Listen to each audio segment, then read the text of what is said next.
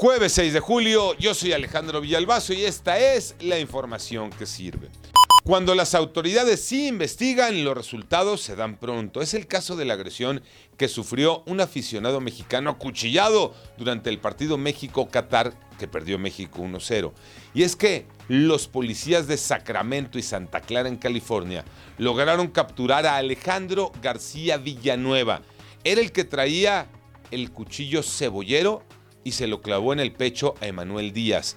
El sospechoso fue identificado por la avanzada tecnología que hay en el estadio de los 49.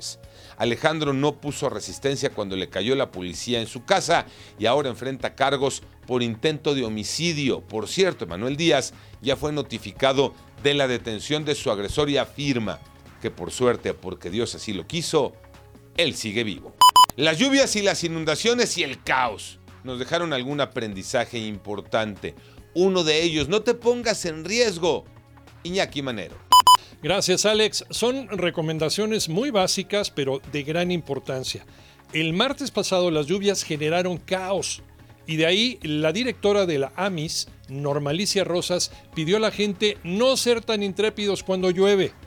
Dijo que si en una inundación vemos que el coche que se quedó atorado enfrente de nosotros, el agua le llega a la mitad de las puertas, o sea, a los aparejos, nada de pensar que nosotros sí no nos sintamos Indiana Jones.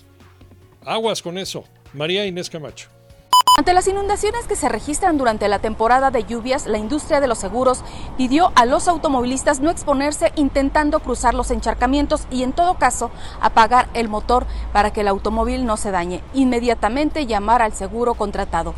Normalicia Rosas, directora general de la Asociación Mexicana de Instituciones de Seguros, dijo que lo más importante es cuidar la vida de las personas. Amarra el tri femenil, medalla en los centroamericanos, Tocayo Cervantes.